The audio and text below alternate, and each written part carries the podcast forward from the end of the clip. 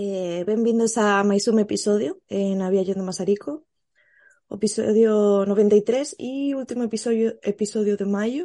Hoxe trasemos unha entrevista con o José Pedro Tavares, que pronto, ya moitas persoas ya me tiñan sugerido para falar con ele e finalmente chegou o día. Estou moito contente e moito satisfeita de como ficou a entrevista. Eh, mas antes de comenzar eh, con ela, eh, o Ricardo Borges vai falar das, das próximas eh, actividades e eventos ornitológicos máis non só, non? moitas veces eh, non ten a ver con as aves e ten a ver con outro tipo de fauna ou flora. eh, Ricardo, como está tudo contigo e moito benvindo de volta ao Masarico.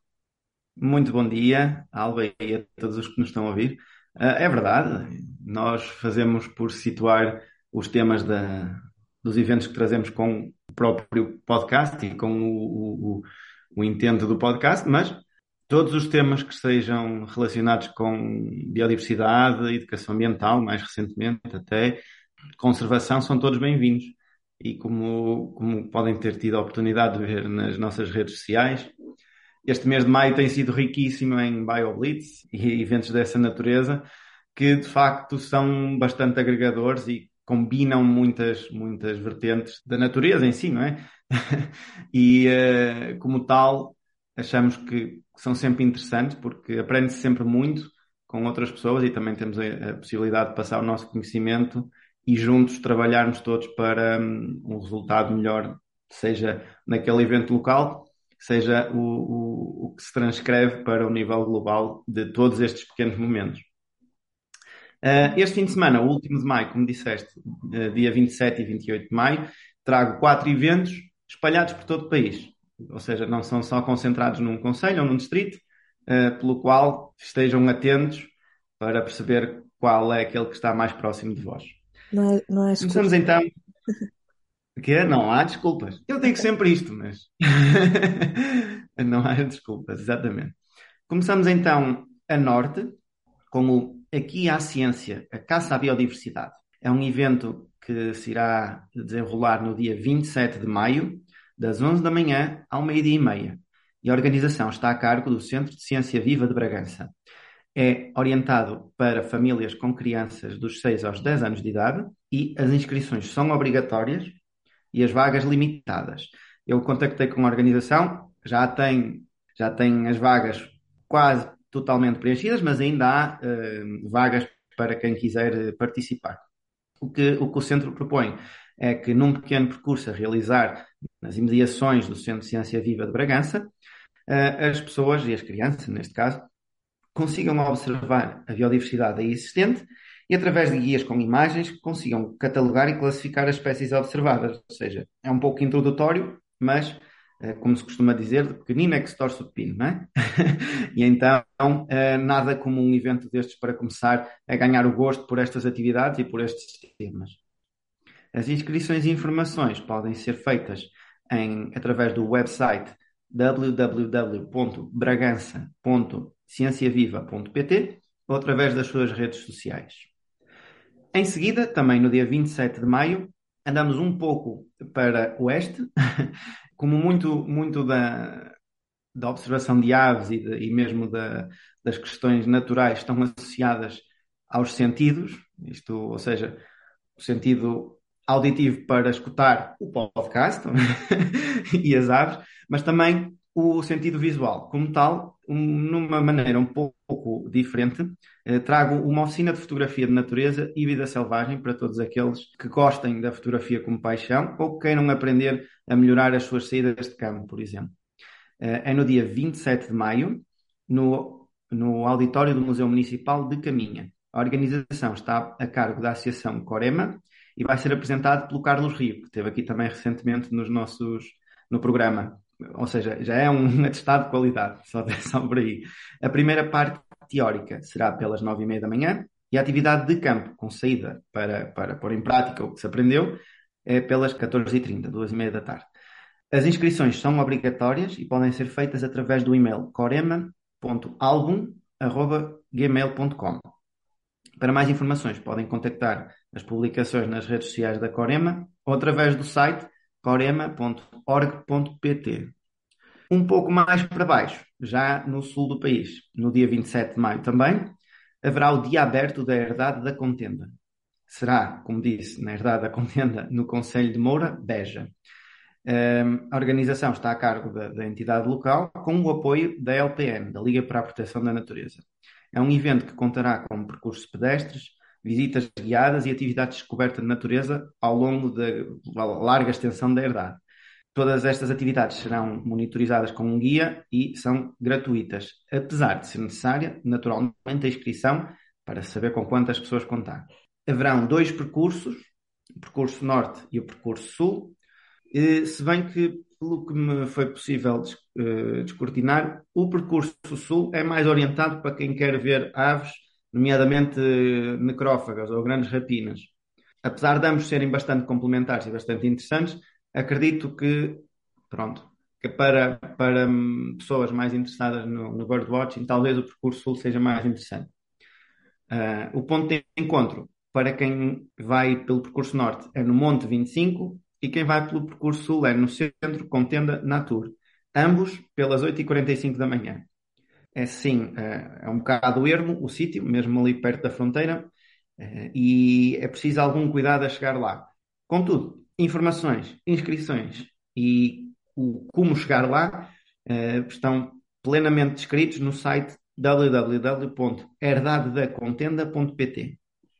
Por fim, e não menos importante, no dia 28 de maio, imaginem o que é que está programado. É isso mesmo, mais um BioBlitz, desta feita no Parque da Paz em Almada. A organização está a cargo do município de Almada e da Associação Biodiversity for All. O evento decorrerá ao longo de todo o dia, desde as 9 da manhã às 10 da noite, em períodos parcelados de duas horas, começando com as aves logo entre as 9 e as 11 da manhã. E depois, como todos os BioBlitz, vai passando por, pelos diversos grupos naturais. Conta ainda com atividades em paralelo a este dia, ou seja, como forma de complementar e de, e de, e de enriquecer o evento é dedicado a toda a família, há vários temas a explorar e ainda vai ocorrer em simultâneo o Almada Green Market, com banquinhas para comer e para beber e também para algum mercado mais artesanal. As inscrições são necessárias e podem ser feitas através uh, do e-mail diacs.cma.m-almada.pt ou através do telefone 212-722-518. Para mais informações, podem consultar as redes sociais da Biodiversity for All, ou seja, Biodiversity 4 All, ou através da Câmara Municipal de Almada. Muito bem, Ricardo. Pues muito obrigada por trazer todas estas actividades. o pessoal xa sabe que aínda así vas colocando máis actividades e máis información no, no Facebook do, do podcast. Eh, o próximo episodio fica para día 1 de junho. Vamos ver se si conseguimos gravar a uh, introdución. Xa sabes que eu vou me embora na segunda feira e aínda uh -huh. non teño a certeza de cando vou regresar, cando vou conseguir ter acceso ao computador. Uh, vou deixar o episodio programado e a Gaceta Ornitológica con o Gonzalo Elías. Eh, vou deixar o convidado aquí en, en segredo, uh -huh. né? como sorpresa para, para o día. e, e pronto, vamos vendo a ver se si dá, si dá para, para combinar, para gravar. Muito sí, sí. obrigada e até a próxima. Até a próxima.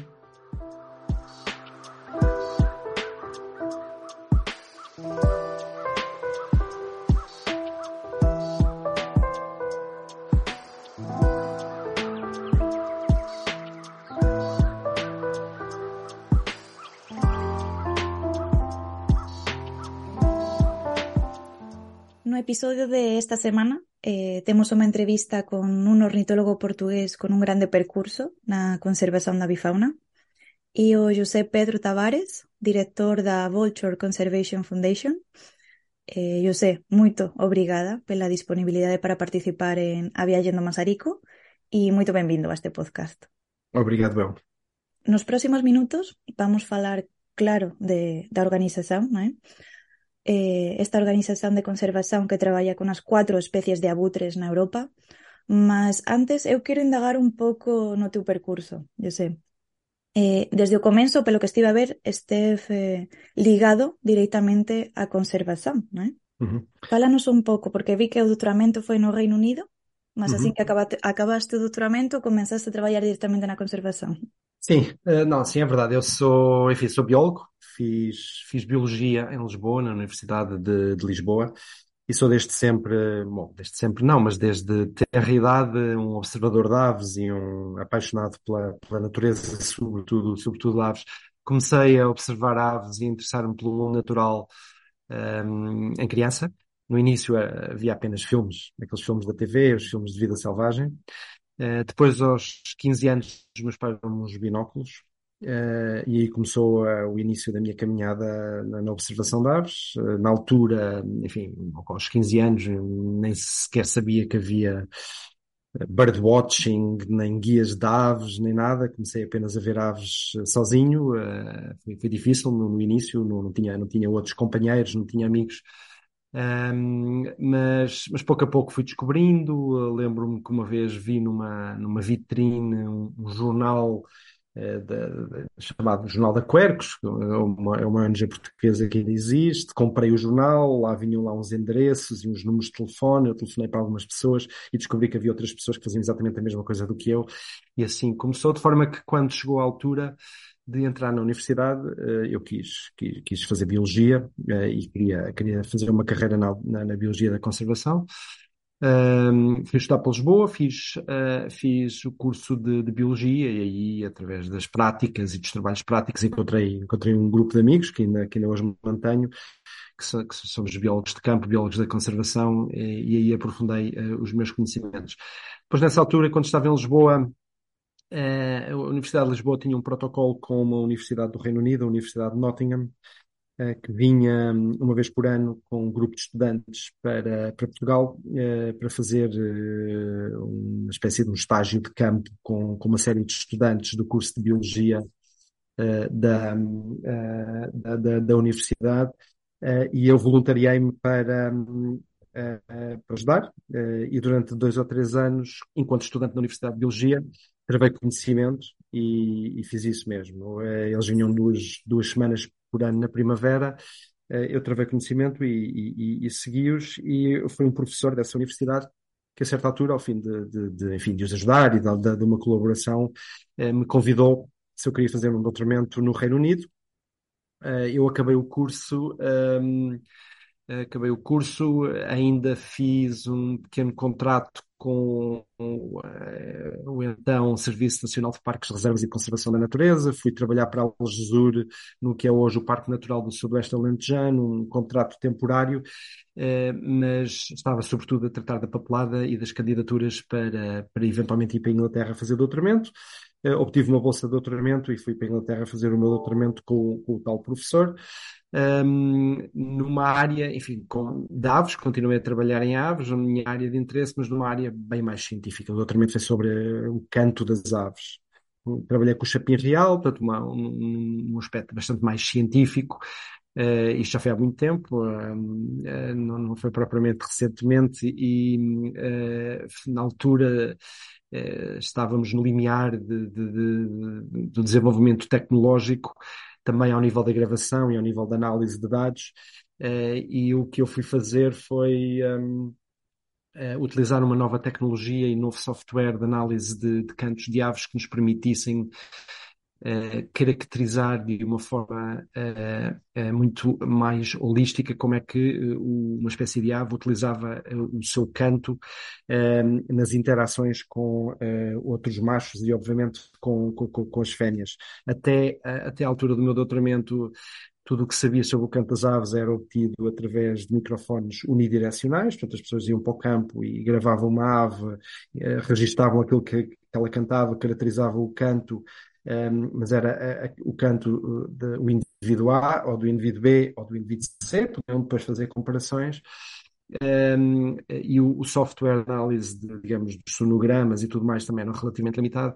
Quando eu comecei o meu doutoramento, foi, foi de facto nessa altura do, de, das transformações tecnológicas, eh, começaram-se a utilizar eh, microfones multidirecionais que permitiam gravar vários indivíduos ao mesmo tempo e, portanto, as interações entre eles, e depois tínhamos também acesso a software que permitia um, analisar digamos assim, vários machos a cantar, a cantar ao mesmo tempo.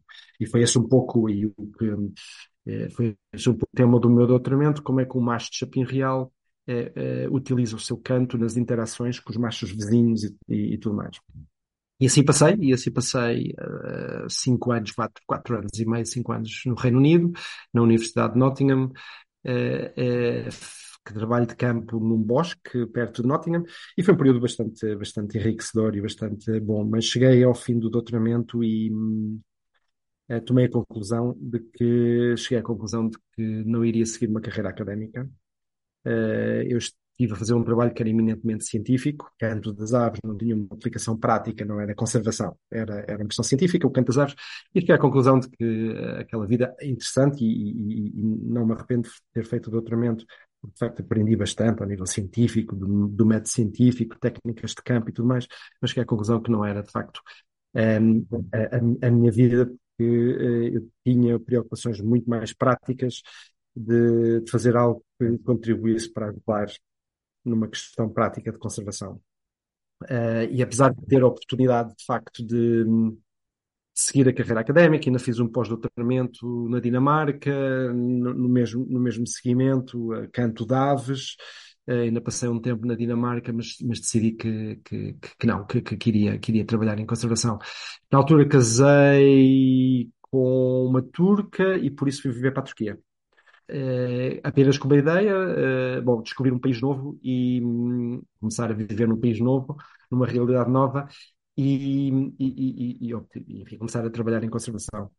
E passado um, passado um ano, uh, depois do doutoramento, passei um ano, quando fui viver para a Turquia, passei um ano sem trabalhar, por opção própria, e foi excelente. Foi um ano que, foi um ano em que eu fiz muito voluntariado na Turquia em alguns projetos de conservação, anilhagem de aves, mas, que, mas também fiz muita viagem no interior da Turquia, passei a conhecer muito bem o país que depois me acolheu durante, durante mais de duas décadas. Uh, fiz muita observação de aves, muita, muito, muitas, enfim, muito tempo passado nas, nas montanhas e nas planícies e nas, uh, da, da, da, Turquia e comecei lá uh, a concorrer a alguns empregos entre os quais, e, e, passado pouco tempo, passado um ano, de facto, comecei a trabalhar para uma ONG britânica a Royal Society for the Protection of Birds, mas um trabalho que envolvia a Turquia entre outros países. E obviamente, estando na Turquia e tendo um conhecimento, na, na, altura já bastante bom, porque tinha lá passado um ano e, e, e tinha contactado com, com a realidade turca, uh, de, de, do panorama de conservação na Turquia.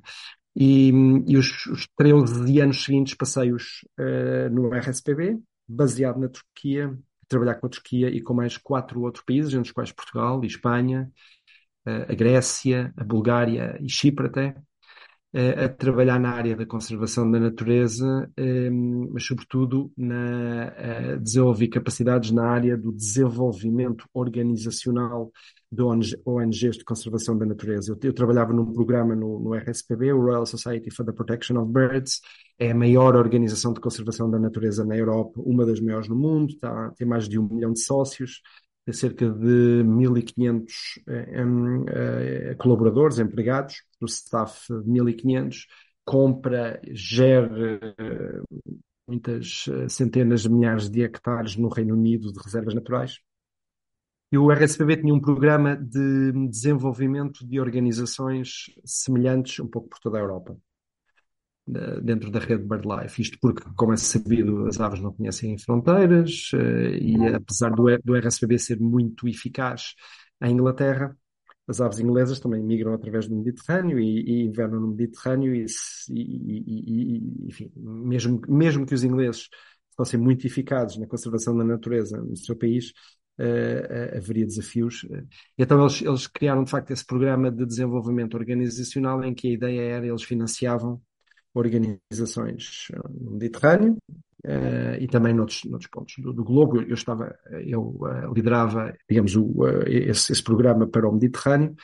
Um, então eles financiavam essas organizações um, e, e portanto, o que nós fazíamos era uma espécie de. Nós acompanhávamos, nós trabalhávamos nessas organizações, estávamos estávamos uh, muito próximos dessas organizações, visitávamos essas organizações várias vezes por ano e, juntamente com o staff dessas organizações, fazíamos uma espécie de um diagnóstico das fraquezas e das forças dessas organizações.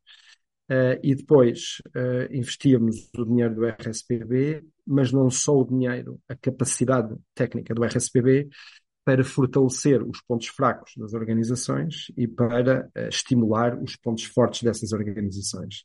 Ou seja, uh, eu uh, desenvolvi de facto capacidades ao nível da governança e do desenvolvimento organizacional das organizações. Uma ONG tem diferentes componentes, há a questão da governança, dos estatutos, há a questão da, do, do, das relações públicas e da, da comunicação com o público, que é muito importante, o apoio público às questões técnicas, questões uh, eminentemente técnicas, de prioridades de conservação, às questões de política de conservação da natureza.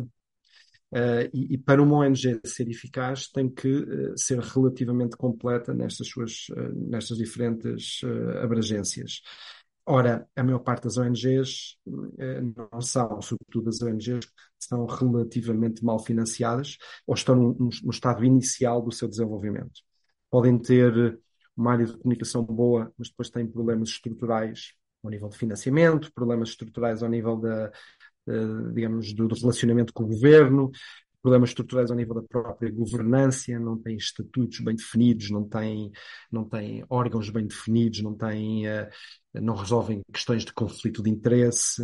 E, portanto, eu, eu tornei-me um pouco num perito em fazer essa caracterização numa organização fazer essa caracterização, analisar os diferentes projetos.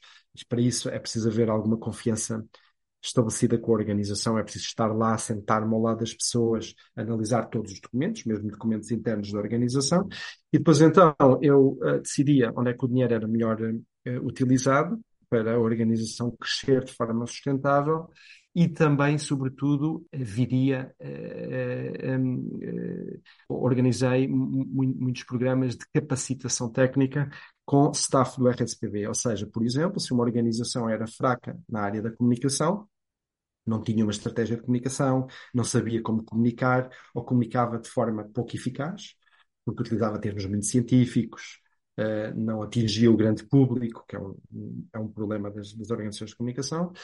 Eu identificava o problema e depois no, no seio do RSPB encontrava pessoas e, trazia-as para, para esses países uh, para fazer capacitação e formação e, e, para resolver problemas concretos, específicos uh, uh, nessa área. Né? Portanto, eu trazia pessoas de comunicação, trazia pessoas de fundraising, trazia pessoas de gestão, gestão financeira, é outra das áreas que frequentemente as ONGs são bastante fracas. Uh, começam a ter acesso a fundos europeus, mas depois não têm, por exemplo, um processo de gestão financeira eficaz, onde há desperdício, onde há problemas ao nível de, uh, digamos, de accountability, portanto, de uh, fazer os, os, relatórios financeiros e prestar contas de forma, de forma segura, auditorias. E, portanto, foi isso que, que fiz durante, durante 13 anos e foi, e foi um percurso muito, muito interessante porque trabalhei com várias organizações, como disse, que trabalhava com uma organização por cada um destes países. Em Portugal foi a SPE, Sociedade Portuguesa Pastor das Aves. Um, trabalhava com uma organização portuguesa, uma espanhola, uma búlgara, uma grega, uma cipriota e uma turca e, e, e permitiu-me, de facto, uh, ter acesso e aprender muito sobre a realidade da conservação no, no Mediterrâneo, sobre as ameaças, sobre as dificuldades, sobre as questões sociais, sobre as questões de governança das organizações. Um, ehm, durante, durante todo, todo esse tempo e penso que, e penso que o trabalho feito foi bom. Uh, as, a maior parte das organizações cresceram de forma sustentada. Eh, basta dizer que quando eu comecei a trabalhar com a SPEA, eh, a SPEA tinha duas a três pessoas. O staff da SPEA eram duas a três pessoas. Hoje a Sociedade Portuguesa de Posto das Aves tem, tem, tem um staff de mais de 50 pessoas e desenvolveu-se de forma sustentável e de forma profissional. Um, obviamente que, que, muita gente contribuiu para isto. Uh, eu tive um pequeno papel neste desenvolvimento e nesta contribuição da, uh, da SPEA. E depois, ao fim de, de 13, 14 anos a fazer isto, surgiu uma oportunidade com a Vulture Conservation Foundation, em que basicamente era uma fundação europeia uh, muito pequena, na altura tinha duas a três pessoas também a trabalhar e que estava naquela fase de nós queremos nos desenvolver. Somos, somos amadores, temos apenas um ou dois projetos, não temos as estruturas, não temos uh, e queremos nos desenvolver e gostaria e, e, e portanto eu vi eu vi o candidatura para para o, o, o primeiro diretor da, da, da, VCF, na altura com, com, essas duas ou três pessoas nem sequer havia a posição de diretor, era de facto uma, uma, uma função relativamente amadora e, relativa, eh, e com um ou dois projetos apenas, um, projetos históricos, mas apenas um ou dois, e eu decidi, no fundo, aplicar uh, numa organização todos os conhecimentos que tinha adquirido ao longo, de, ao longo de, de, dos 13, 14 anos que trabalha para o RSVB, nesse caso, numa organização em que eu podia moldar, em que eu podia desenvolver uh, desde o início, praticamente, não era o início, porque a organização já tinha uma história, mas ainda estava bastante, no estado muito incipiente, e foi isso que aconteceu. Um, e, e, estou a trabalhar para, um, para a VCF há 10 anos, e, e, no fundo a VCF, Vulture Conservation Foundation, desenvolveu-se nos últimos 10 anos. Como disse, quando eu entrei eram duas pessoas, comigo três, tínhamos um orçamento, um orçamento anual de 70 mil euros, o meu primeiro orçamento, orçamento anual, quando eu entrei para, para, para a VCF. Neste momento a VCF tem uh, 17, uh, 17 uh, uma equipa de 17 pessoas e tem um orçamento anual de 2, mil e, 2 uh, milhões e meio de euros. Uh, estamos a implementar, por exemplo, oito projetos live neste momento, dois como coordenadores e, e seis como, como parceiros, uh, e, portanto, uh, fomos, no fundo, desenvolvendo de forma sustentável uh, e, e, e, explica um pouco o meu papel como diretor da, da, da, da aplicando aquilo que eu tinha feito anteriormente na, na, no RSPB com uma série de ONGs de conservação da natureza, de, de aves e conservação da natureza. Uh -huh.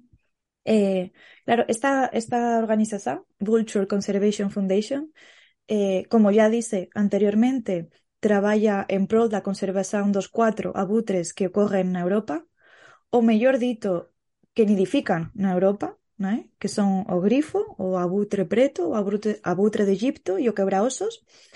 Eh, esta organización eh, como ya tens falado, eh, non traballa só a un nivel nacional en Portugal, mas tamén en outros países. Eh, algo que personalmente, como estabas a dizer, é importante en cuanto estamos a falar de aves, pois non, non coñecen de, de fronteiras, E há unha coisa engraçada e é que esta organización nasceu de un proxecto inicial con Quebraosos, un proxecto con un grande suceso. Non sei se podes falarnos un pouco deste, deste proxecto con Quebraosos. Sim, posso ir, isso está ligado à história da VCF. Só aqui uma pequena correção. Agora já há cinco espécies de abutres na Europa, porque há o grifo de Ruppel, eh, é uma espécie de abutre africano, tem sido vista uh, uh, cada vez mais uh, na, na, Europa e que mais tarde ou mais cedo vai começar a criar na Europa. Já está na lista das espécies, por exemplo, da Andaluzia, a lista oficial das espécies da Andaluzia, portanto, neste momento já há cinco espécies de, de, de abutres na, na, Europa. Sim, um, a, a Vulture Conservation Foundation, a Vulture Conservation Foundation começou, de facto, o nome inicial da Vulture Conservation Foundation era a, a Fundação Internacional para o Quebra-Ossos. International uh, Buried Vulture Foundation, e foi criada uh, nos anos 80 por uma série de, com um projeto e com um objetivo único, que era a reintrodução do quebra-ossos nos Alpes. Quebra-ossos é uma espécie de, de abutre de alta montanha, como ossos, como o seu próprio nome indica, quebranta ossos, quebra ossos. Eles basicamente conseguem, eles, eles comem ossos inteiros. Quando o osso é muito grande, eles deixam, eles voam sobre um, um, uma zona rochosa e, e, e, largam o osso, o osso cai e parte em dois e aí podem ingerir essas duas partes. E o osso depois é digerido completamente no seu estômago super acídico e eles conseguem obter os nutrientes do, do canuto do, do, do, osso, portanto, o que está dentro do osso, que eh, permanece nutritivo, mesmo quando o osso está há um ano ou dois anos uh, sob sol, uh, depois do animal morrer, depois da carcaça se, uh, se ter desintegrado. Mas essa espécie, eh, outrora vivia por toda a Europa, Uh, e a certa altura, tal como uma série de, de, outras espécies de águias e de abutres, foi desaparecendo e uh, passou apenas uh, a viver, digamos, nos anos 80, digamos assim, estava restringida a apenas três sítios na Europa, os Pirineus, que era o único sítio da Europa continental onde eles existiam, e depois duas pequenas populações em duas ilhas, na Córcega e na ilha de Creta.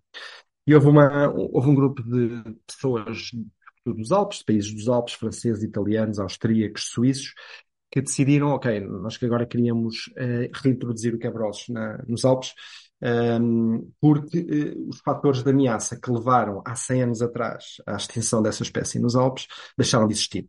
Esta espécie extinguiu-se uh, como extinguiram muitas outras devido a três ou quatro fatores. Primeiro, por causa da perseguição direta, as pessoas matavam, matavam, matavam águias, Hoje também ainda acontece, mas muito, muito menos, muito, muito menos. Há muito, há muito mais consciencialização, as espécies são protegidas. Há 100 anos atrás matava-se tudo.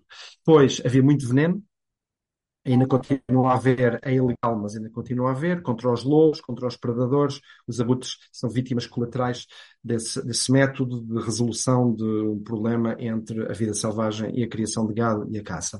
E depois também porque havia pouca comida, porque há 100 anos atrás nos Alpes não havia ungulados selvagens, não havia camurças, não havia cabras montesas, Portanto, havia muito poucos, muito, muito poucos ungulados selvagens, não havia carcaças, não havia comida. Não havia comida, havia muita mortalidade, a espécie extinguiu-se.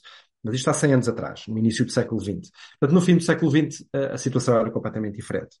Consciencialização, os caçadores já não matavam as águias, uh, não havia veneno, porque, entretanto, isso, isso uh, uh, ficou uma prática ilegal e havia muitos ungulados selvagens. Só faltavam os quebrosos. Então eles reuniram-se e então decidiram que iriam tentar fazer um projeto de reintrodução de quebrosos com base em, em criação em cativeiro. Na altura havia 20 ou 30 quebra-ossos em zoos da Europa e com uma, uma grant com financiamento da Frankfurt Zoological Society, eles conseguiram comprar, eles compraram os zoos, esses 20 a 30 quebra-ossos que existiam nos zoos, para criar, para metê-los no centro, desenvolver uh, todos os protocolos de criação em cativeiro da espécie para obter pequenos, pequenos quebra-ossos e, e, libertar esses pequenos quebra-ossos na, uh, na natureza, neste caso nos Alpes. Uh, e assim fizeram. O grande problema depois é que eles tinham 20 ou 30 aves e, e, tinham, tinham que tomar uma decisão de quem, quem iria gerir essas 20 ou 30 aves. Eles pertenciam a diferentes países, a diferentes ONGs.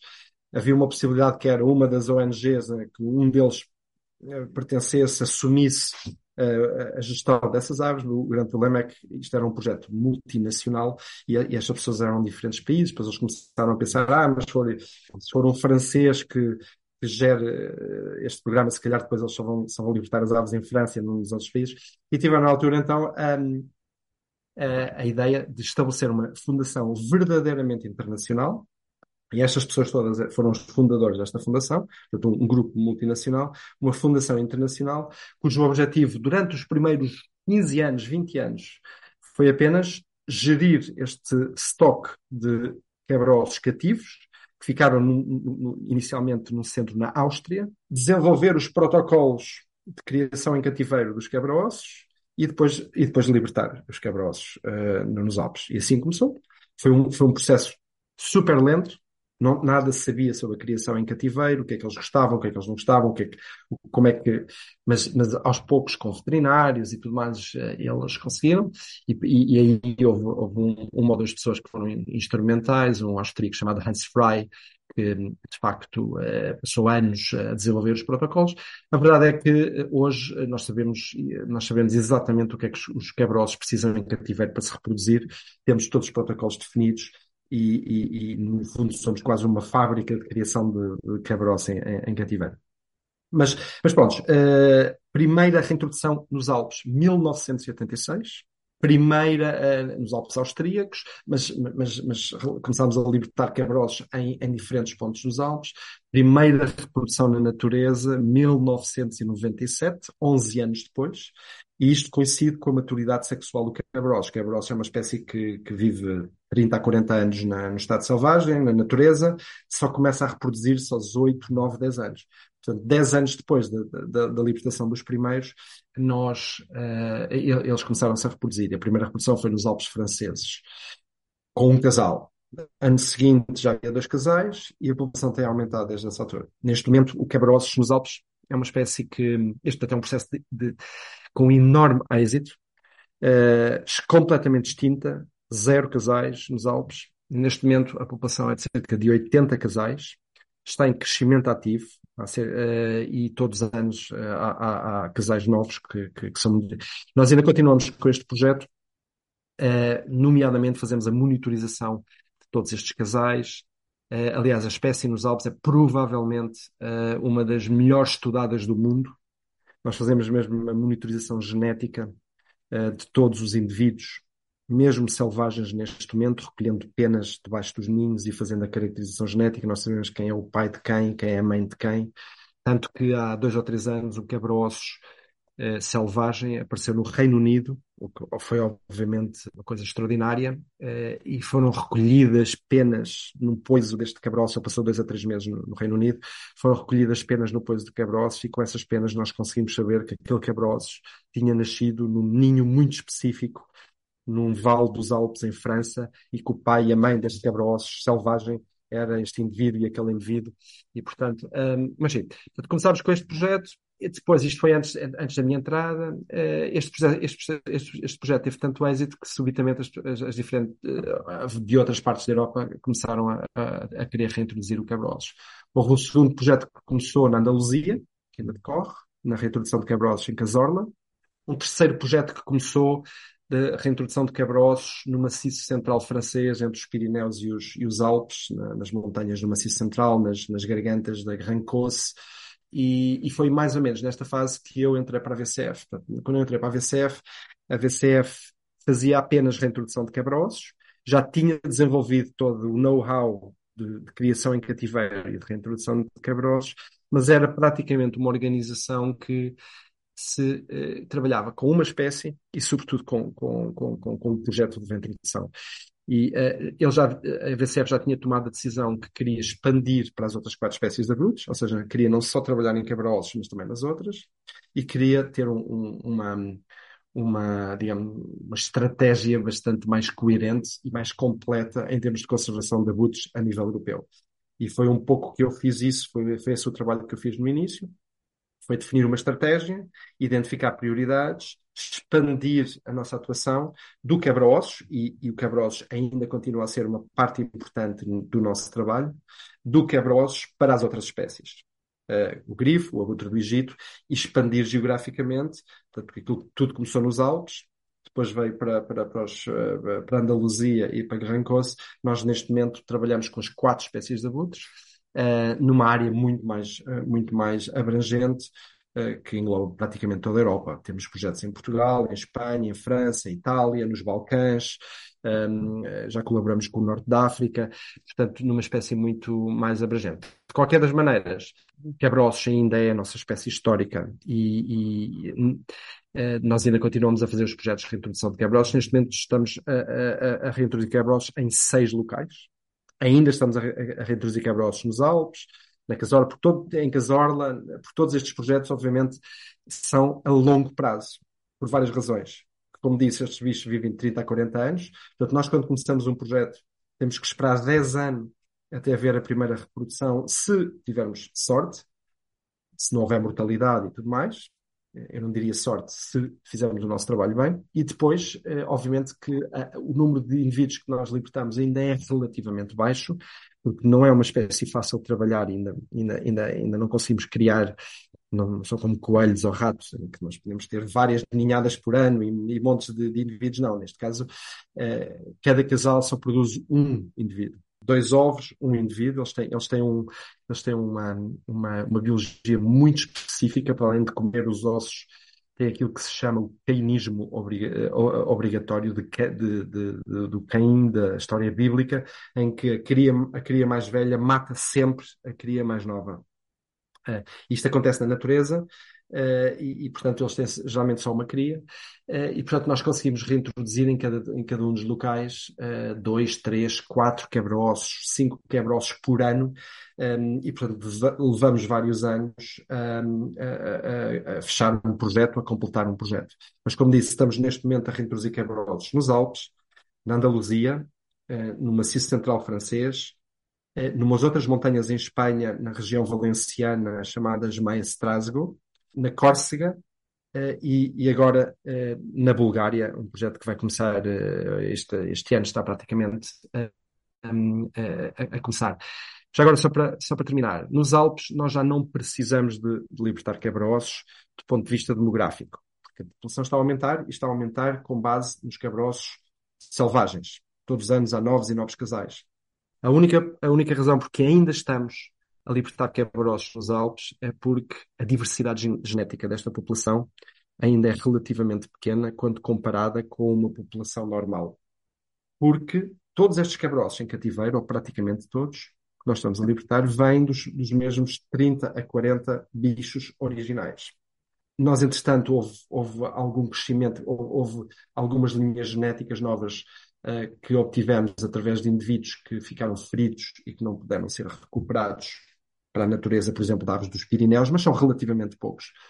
Um, e, portanto, nós, quando fazemos essa monitorização genética da população de quebra-ossos dos Alpes, sabemos que a diversidade genética ainda é um bocadinho menor do que aquilo que esperaríamos numa população totalmente selvagem daquele, daquele tamanho. E o que estamos a fazer nos Alpes é libertar uh, indivíduos uh, com geneticamente únicos, com uma, um, com uma caracterização genética diferente da população. Portanto, ali o que interessa já não é a quantidade, a quantidade, isso é a demografia da população está baseada no crescimento da população selvagem, mas é a qualidade genética dos indivíduos.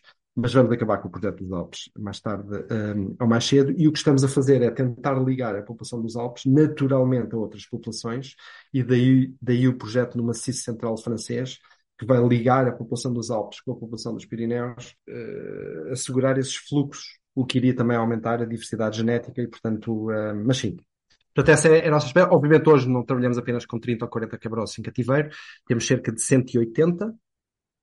Não temos apenas um centro, mas temos uh, cinco centros. Um na Áustria, uh, um em França uh, e dois, dois em Espanha, nomeadamente. Dois em França e, do, e, e dois em Espanha. Um na Andaluzia e um na, e um na Catalunha.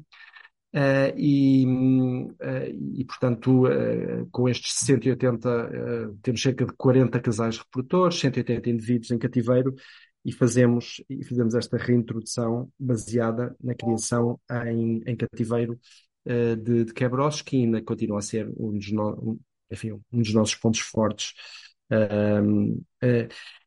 com as outras espécies, a VCF especializou-se um pouco, entre outras coisas que faz. Há, há duas coisas que a VCF faz bem, uh, é a questão das reintroduções.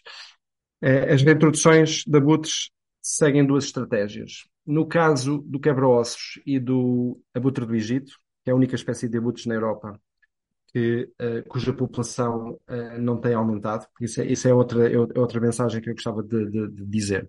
É que a história de conservação dos abutres na Europa é uma história de enorme sucesso nos, últimos, nos últimos 100 anos.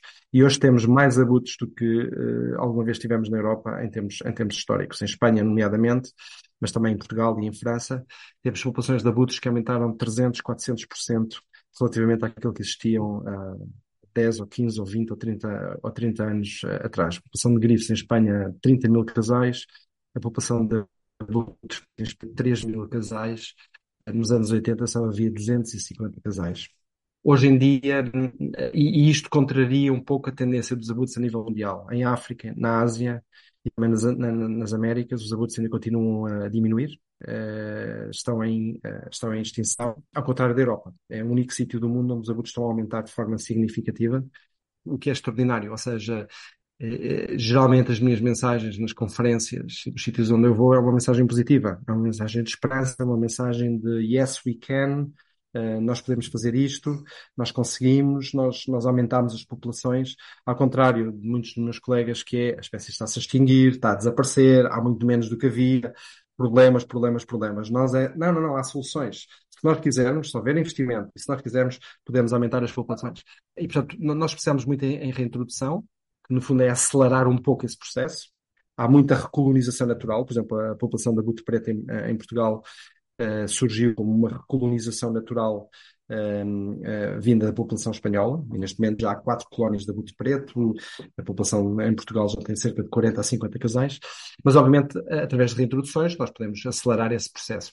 Com, abutre, com, com, com o quebra-ossos e com o abutre do Egito, isto tem que ser feito com, com a criação em cativeiro. Nós não vamos obviamente apanhar indivíduos na natureza para os reintroduzir noutro local, porque isso poderia causar problemas na população, uh, na população uh, original. É? Nesse caso, a única solução é a criação em cativeiro e a libertação desses indivíduos na natureza. No caso do abutre preto e do abutre uh, e do grifo, nós utilizamos sobretudo indivíduos que vêm de centros de reabilitação. Porque a população em Espanha, e sobretudo em Espanha, mas porque a população no oeste da Europa aumentou tanto, o número de indivíduos que entram em centros de reabilitação, e é sabido que em Espanha há uma rede bastante eficaz de centros de reabilitação de, de, de vida selvagem, o número de indivíduos de grifes e de abutres pretos que, que entra é bastante grande. Uh, e esses indivíduos, a maior parte dos quais não têm ferimentos muito graves, são, eram geralmente libertados em Espanha.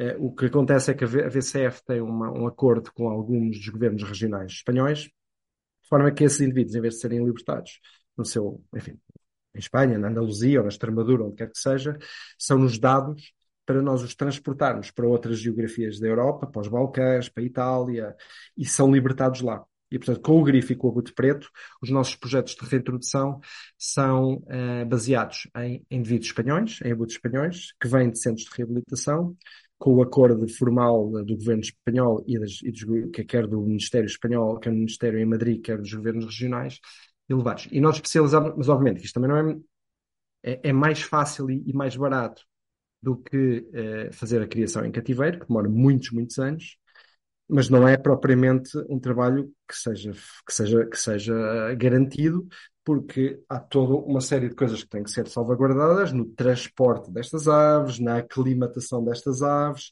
na própria libertação, e nós, e nós um pouco tornamos especialistas disto. Nós sabemos exatamente como transportar, o que fazer, quando libertar, em que condições libertar. Portanto, fazemos muitos estudos de viabilidade de projetos de reintrodução e estamos envolvidos, neste momento, estamos envolvidos, por exemplo, na reintrodução do abutre preto em França, com enorme sucesso, e na Bulgária, com enorme sucesso. A espécie já nidifica o abutre preto em França e na Bulgária, devido aos projetos de reintrodução em que estivemos envolvidos. Estamos, estivemos envolvidos no projeto de reintrodução do grifo na Bulgária e estamos envolvidos em projetos de curso populacional do grifo em Chipre, na Sardanha, nos Balcãs, eh, utilizando indivíduos provenientes eh, de, de, Espanha. Este, esta é uma das, das, grandes áreas de trabalho da VCF, criação em cativeiro e ou reintrodução de espécies de abutres. O, a segunda grande área de trabalho tem a ver com veneno. E o veneno é a ameaça número um para os abutres na Europa e no mundo basicamente há, há, há, duas grandes ameaças, há uma série de ameaças para os, para, para, para os na Europa e no mundo. Há duas grandes ameaças, a primeira e a segunda.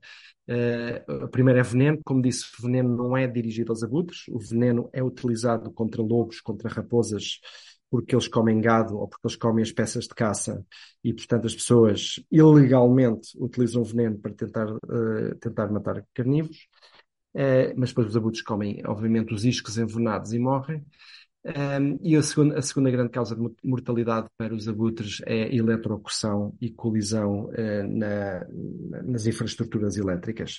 E o que nós temos feito, sobretudo na primeira, mas também de forma crescente na segunda, é projetos para minimizar estas ameaças e desenvolvemos uma série de capacidades, de ferramentas e de soluções, sobretudo na área do veneno, que estamos a aplicar um pouco por toda a Europa e que, que, que estamos, no fundo, a, a, diminuir o impacto do veneno e, portanto, a mortalidade que o veneno provoca nos abutres, e isto também explica o crescimento populacional dos abutres na, na Europa Ocidental.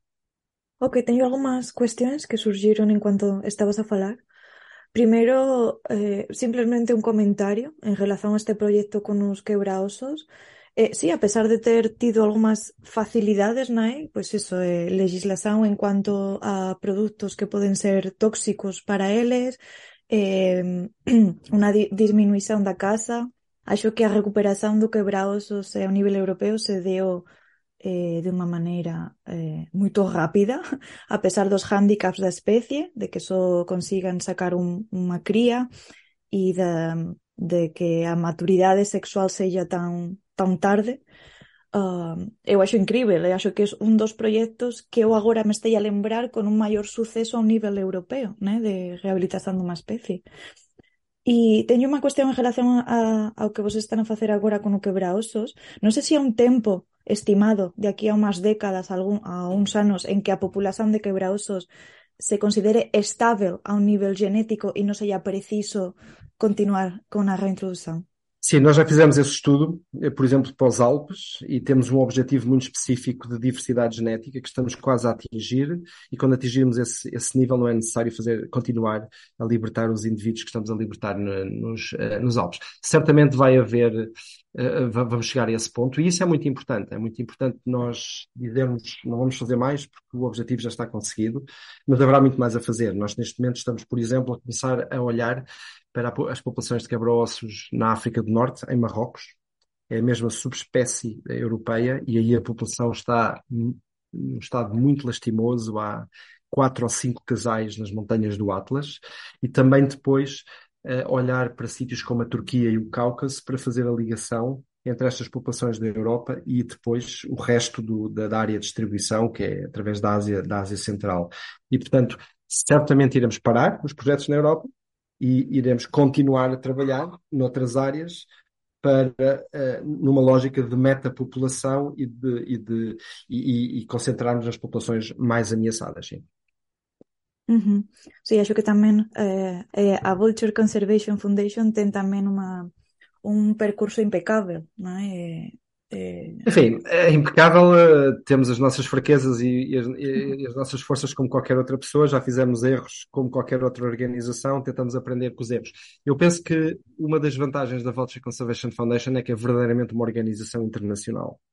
Uh, e como organização internacional, permite-nos, uh, primeiro, ter uma perspectiva uh, a uma escala regional, europeia ou, ou mesmo euroasiática permite-nos também, frequentemente, e isso fazemos com, com, com, com muita frequência, um, uh, eh, copiar as boas práticas de um sítio para o outro. Uh, o, que, o, que, o, que, frequentemente a uma escala local, regional ou nacional, eh, isso não existe. Uh, como, é, como é que se faz isto? Como é que vamos resolver este problema? como nós trabalhamos a um nível regional, frequentemente, e, e, e, trabalhamos em parceria, não somos nós a fazer o trabalho todo Todos estes projetos são em parceria com dezenas de organizações locais uh, que têm pessoas no terreno.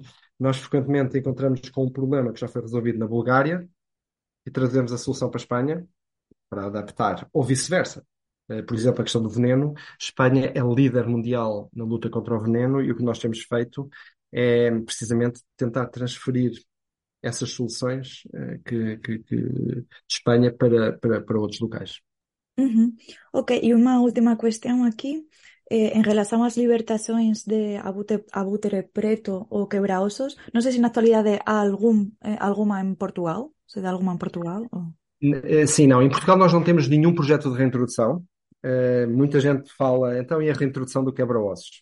Uh, Portugal tem, ainda não tem habitat, sobretudo não tem comida, não tem comida para, para, para os quebra-ossos. Já foram vistos alguns quebra-ossos, nos últimos anos, quebra-ossos que vêm do projeto de reintrodução da Andaluzia, por exemplo, que de vez em quando uh, circulam, já foram por, por, por Portugal. Os quebra-ossos em particular uh, gostam de cadáveres e de ossos de cabras, cabra montês, uh, nos Alpes, a cabra ibérica. por exemplo, uma coisa que estamos a verificar é que alguns quebra-ossos da Andaluzia vêm para a Serra de Gredos, durante uns meses no verão, simplesmente porque a população de cabra montês eh, na Serra de Gredos é bastante, é bastante alta. Há cerca de 10 mil cabras montesas, portanto há indivíduos que morrem, há cadáveres, há ossos e os quebra-ossos. Com o abutre preto eh, eh, há uma recolonização natural. Nós temos neste momento um projeto de, de conservação do abutre preto. Nós não vamos fazer reintrodução do abutre preto. O que nós vamos fazer é um reforço de uma colónia em particular, a colónia do Douro Internacional, com abutres pretos que vêm de reabilitação de, de, centros de reabilitação em Portugal. Também há centros de reabilitação em Portugal. Todos os anos, em média, cerca de 4 a 5 abutres pretos entram nos centros de reabilitação e normalmente até são libertados, uns no sul, uns no, no centro. E o que, nós, o que nós acordámos no âmbito deste projeto é que durante os próximos 5 anos, todos eles, estes 5 por ano em média, vão ser reencaminhados para o Douro Internacional. E porquê o Douro Internacional? Porque das quatro colónias de abutres pretos que existem em Portugal, eh, é a mais pequena e a mais frágil. E, portanto, a ideia é, ao, ao libertar esses indivíduos no dono internacional, uh, vamos estar a, a reforçar, uh, ou tentar reforçar a população de, de, de abutres pretos lá. Uh, e, portanto, não, não, é, é, apenas um reforço populacional com abutres pretos vindos do centro de, dos centros de reabilitação em Portugal. Uhum, ok, obrigada pelo esclarecimento. não sei se queres aproveitar também para divulgar, se calhar, o site. Sim, temos, temos de facto, sim. Uh, nós temos o nosso site é www.4, número 4 vultures, for vultures, mas 4 vultures.org. Uh, também para, se quiserem seguir-nos nas redes sociais, temos um no Facebook, no Instagram, Vulture Conservation Foundation. Temos um projeto, como disse cá em Portugal, que se chama Life Aegipius Return, é o tal projeto com o abutre preto, que está uh, em curso, começou há poucos meses e que vai decorrer nos próximos cinco anos. Estamos a trabalhar em parceria com uma série de ONGs nacionais, a SPE, a LPN, a ATN, a Palombar, a GNR, o ICNF, a ANPC, uh, com, os caçadores, uh, e a Herdade da Contenda, que é uma das colónias, portanto, numa parceria alargada, e, e, obviamente em Espanha, temos, temos muitos projetos em Espanha, no, no país vizinho, um, e é, é, muito importante. A questão da comida para os abutres é muito importante. Os abutres, queria, talvez deixar uma mensagem final que é a importância dos abutres eh, geralmente quando a pessoa fala em abutres, as pessoas dizem ah, que, que ave tão feia. E de facto alguns deles não são propriamente muito bonitos. Estão associados à morte, são, são necrófagos, comem carne morta. Não é muito bonito ver um grupo de abutres a, a despedaçar um cadáver qualquer. Eh, é uma, é, é, é uma imagem um bocadinho sanguinária. É, no entanto, a melhor forma de nos desembaraçarmos de cadáveres animais. Uh, se quisermos fazer de uma forma sustentável, natural, se houver um grupo de abutres que encontram uma ovelha morta em duas horas, uh, não resta absolutamente nada. Uh, e, portanto, tudo o que é maus cheiros, doenças, possibilidade de doenças de transmissão, e mesmo esses ossos seriam comidos se cá houvesse o, o quebra-ossos, como em tempos Ficava zero.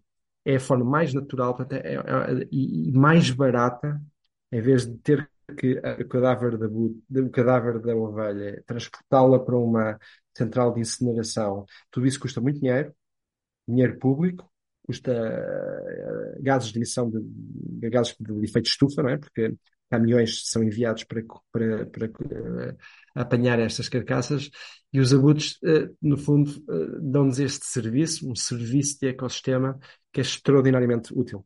E daí a importância da conservação dos abutres. É que eles fazem um trabalho, um trabalho por nós, são equivalentes ao, ao, aos, às pessoas nos, nos, municípios que eu respeito imenso, que andam a apanhar o lixo uh, dos, dos nossos caixotes de lixo todas as noites na rua. Se nós não damos por eles, não é propriamente um, um emprego que as pessoas falem, mas se houver uma greve dos homens que apanham o lixo e o lixo se começar a acumular nas nossas portas, nós começamos a queixar-nos, porque há ratos, há mau cheiro. Os adultos fazem exatamente a mesma coisa. São, são, são os homens do lixo do meio natural. Se não houver abutres, temos problemas com cadáveres, temos que ter sistemas de, de, de coleta e incineração de cadáveres que morrem naturalmente uh, na natureza. Se houver abutres, isso é feito de forma extraordinariamente eficaz, de forma natural uh, e sem custar um centavo, e daí a importância dos abutres uh, no, nos ecossistemas naturais. e felizmente na Europa temos mais abutres, cada vez mais abutres, e eu penso que em Portugal vamos ter cada vez mais abutres. Uh, a população de grifo tem aumentado, a população de abutre preto está a aumentar e, e nós queremos duplicá-la para 80 casais nos próximos 5 anos e esperemos que a população de abutre do Egito uh, se estabilize e eventualmente possa aumentar no futuro. Muito bem, José, pues eh, muito obrigada por toda esta información. Non teño feito moitas preguntas, mas tamén acho que non ten sido preciso. Tens explicado a historia e as, eh, o traballo da, desta organización moito ben. Eh, obrigada novamente pelo teu tempo. Fico, si quedar con vontade de preguntarte alguma coisa en relación a Turquía e como está a conservación e a observación de aves aí, mas si callar fica para, para outro episodio. Eh, podes regresar sempre que quiseres e moito obrigada. Obrigado eu, obrigado pela atenção.